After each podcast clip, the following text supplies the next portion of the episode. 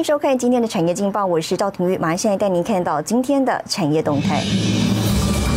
外资在开枪，半导体 Q 四启动砍单，台积电三档抗震，不怕晶片短缺。IDC 乐观表示呢，今年全球 PC 出货成长百分之十八。那么机械工会呼吁政府介入调查原物料价格哄抬，并呼吁疫情期间呢放宽劳动条件限制。而为了协助农民度过疫情难关，高雄市呢推出了农业八大纾困方案。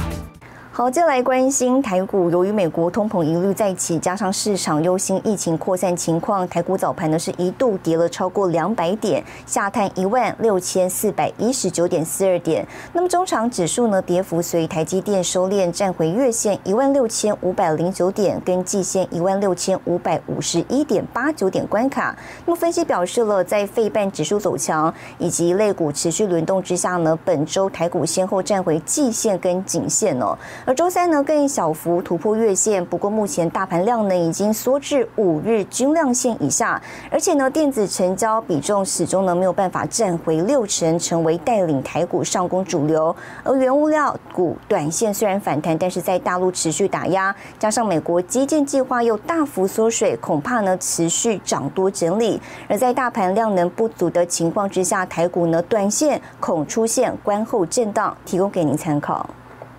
好，接下来请看今天的财经一百秒。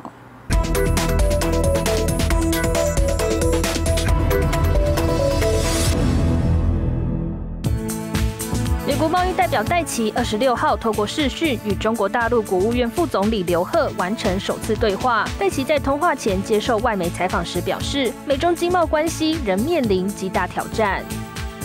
英国国际贸易大臣特劳斯二十六日说，西方国家过去对北京有争议的贸易做法视而不见，英国绝对不能依赖与中国的贸易。之前纽西兰外长也呼吁出口需分散市场，勿过度依赖北京。资策会 MIC 预估，今年台湾通讯产业产值可到新台币三点九二兆元，年成长百分之九点五。国际零组件缺料，有助台湾接到转单。通讯关键晶片外销产值估年成长百分之十六点三。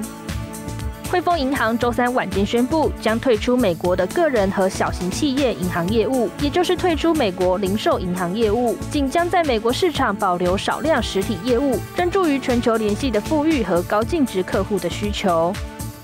新唐人亚太电视整理报道。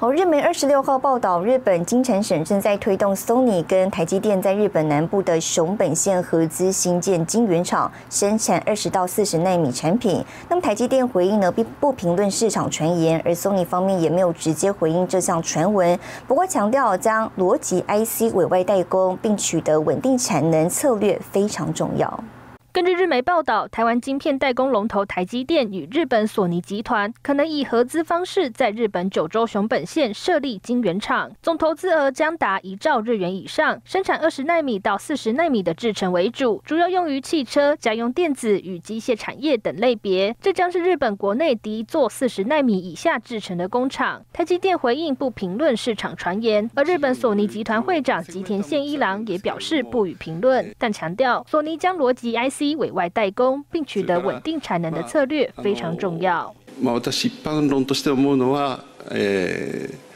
半導体このロジックも含めて半導体を安定的に、えー、調達できるかどうかっていうのはやはりあの日本の国際競争力維持のためにはまあ大事なことではないかなというふうに思っております。报道也指出，索尼集团与台积电预估会在二零二一年内设立半导体制造合资公司，将由台积电居主导权，而且索尼以外的日本企业也可能会进行部分出资。不过，合资新建半导体工厂的计划是否实现，还要看日本政府能否扩大补助等援助方案。まあ、あの経済産業省としては、国内外の企業と連携し、先端的な半導体を国内で製造する技術の確保を 目指していく考えということでありまして、これはもう、え、ずっと方針として、え、目指すべき方向性だということであります。日本政府近年来一直积极争取台积电到日本设厂，不过目前台积电只确认将投资一点八六亿美元在日本设立子公司，扩展三 D IC 材料研究。也有半导体业界人士分析，台积电长期以来投资建厂都是采独资模式，是否会破例与索尼合资在日本建厂，有待进一步观察。新唐亚太电视林玉堂、张元婷，台湾台北采访报道。好，接着您看到国际重要财经报纸讯息。彭博社，荷兰法院做出一项判决，壳牌石油呢，在二零三零年以前要减少碳排放量百分之四十五。金融时报，亚马逊宣布以八十四点五亿美元收购米高梅电影。华尔街日报，美国三月房价涨幅年增百分之十三点二，房价年增率创下二零零五年以来新高。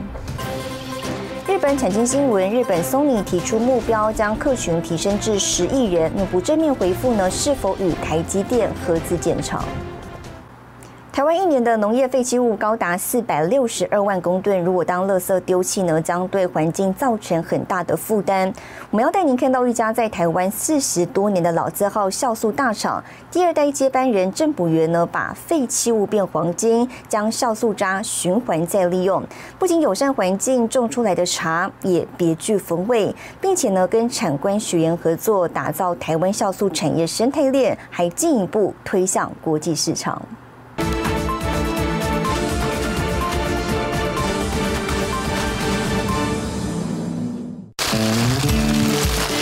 茶农细心施肥，用酵素发酵后的果渣作为肥料，使茶树充分吸收酵素肥中的养分，把酵素渣变黄金，循环再利用，是台湾酵素大厂第二代接班人郑普元友善环境的做法。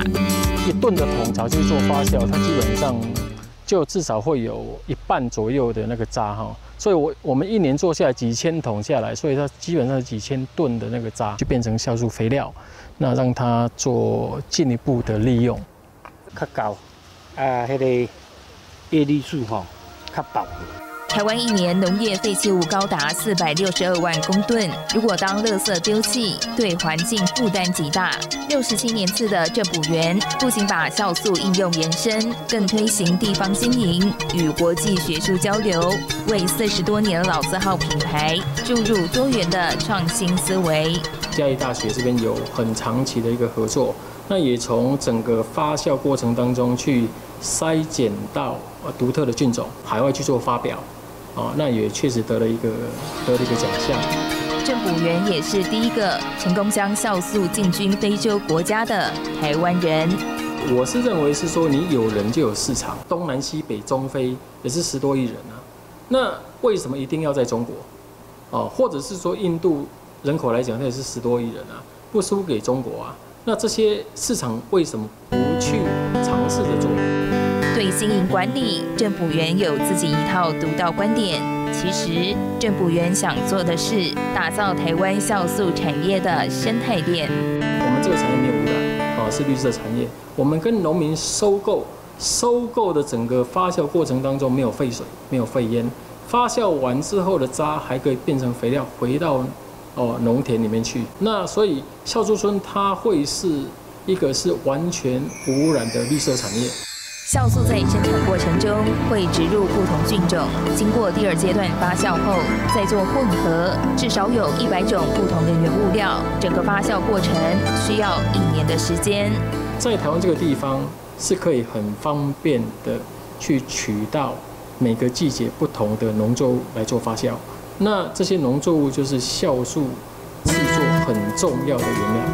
台湾农作物产丰饶，是领先全球的优势。政府员更秉持家训真诚的精神，对生产严格把关。我们家训是真诚啊，所以必须把产品做好，不是乱做的，不是乱来。比方说市场上都会有一些，比方说黑心产品，哦，那至少你在产品的把关上必须是真材实料，好，真的按规范去做的。那我们这个产业也不能是对环境有伤害的。四十年前，郑补元的父亲第一代创办人郑金正到日本学习酵素工艺后，在台湾延续扎根。四十年后，第二代接班人郑补元传承父亲酵素工艺，布局全球，拓展国际市场。好，带您看到明天五月二十八号星期五有哪些重要的财经活动。日本公布四月失业率，美国公布四月个人所得和支出，五月芝加哥 PMI 公布，美国公布密西根大学五月份消费者信心指数。感谢您收看今天的产业劲报，我是赵廷玉，我们明天再见。